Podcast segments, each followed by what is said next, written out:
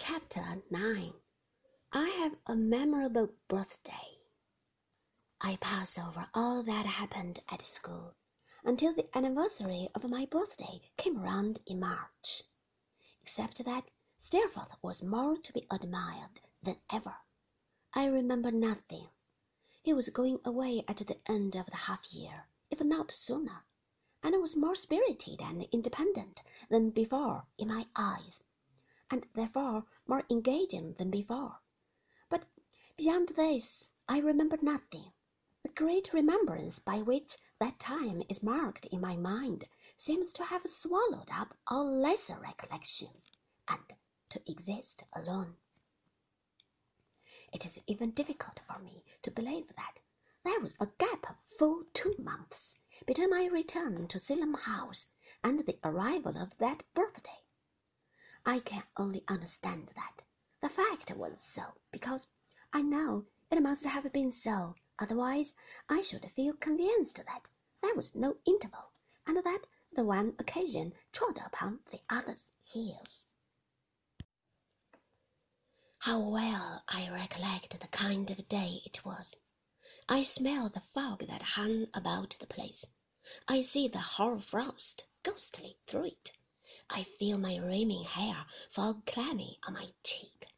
I look along the dim perspective of the schoolroom, with a sputtering candle here and there to light up the foggy morning, and the breath of the boys wreathing and smoking in the rock cold as they blow upon their fingers and tap their feet upon the floor.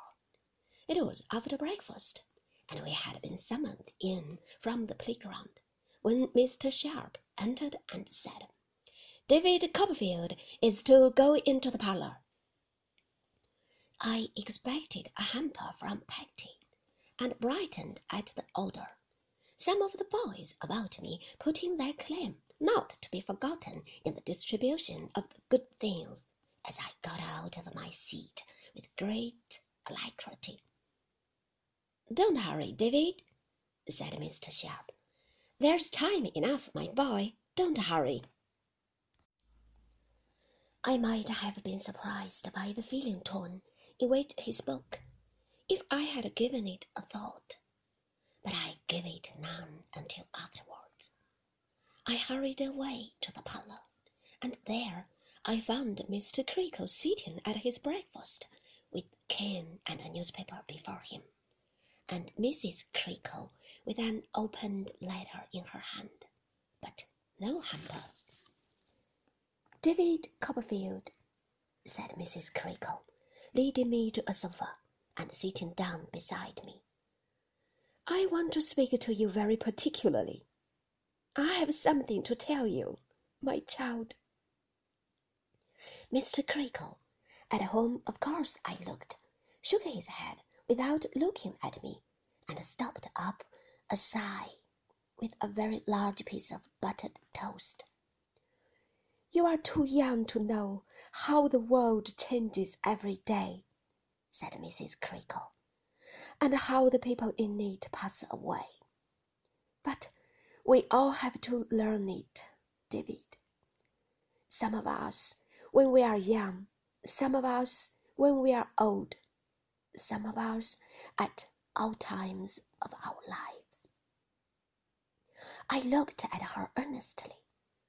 When you came away from home at the end of the vacation, said Mrs. Creakle, after a pause, were they all well? After another pause, was your mamma well? I trembled without distinctly knowing why, and still looked at her earnestly, making no attempt to answer. Because, said she, I grieve to tell you that I hear this morning your mamma is very ill. A mist arose between Mrs. Creakle and me, and her figure seemed to move in it for an instant.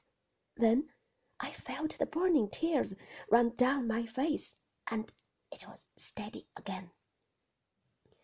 She's very dangerously ill, she added. I knew all now. She's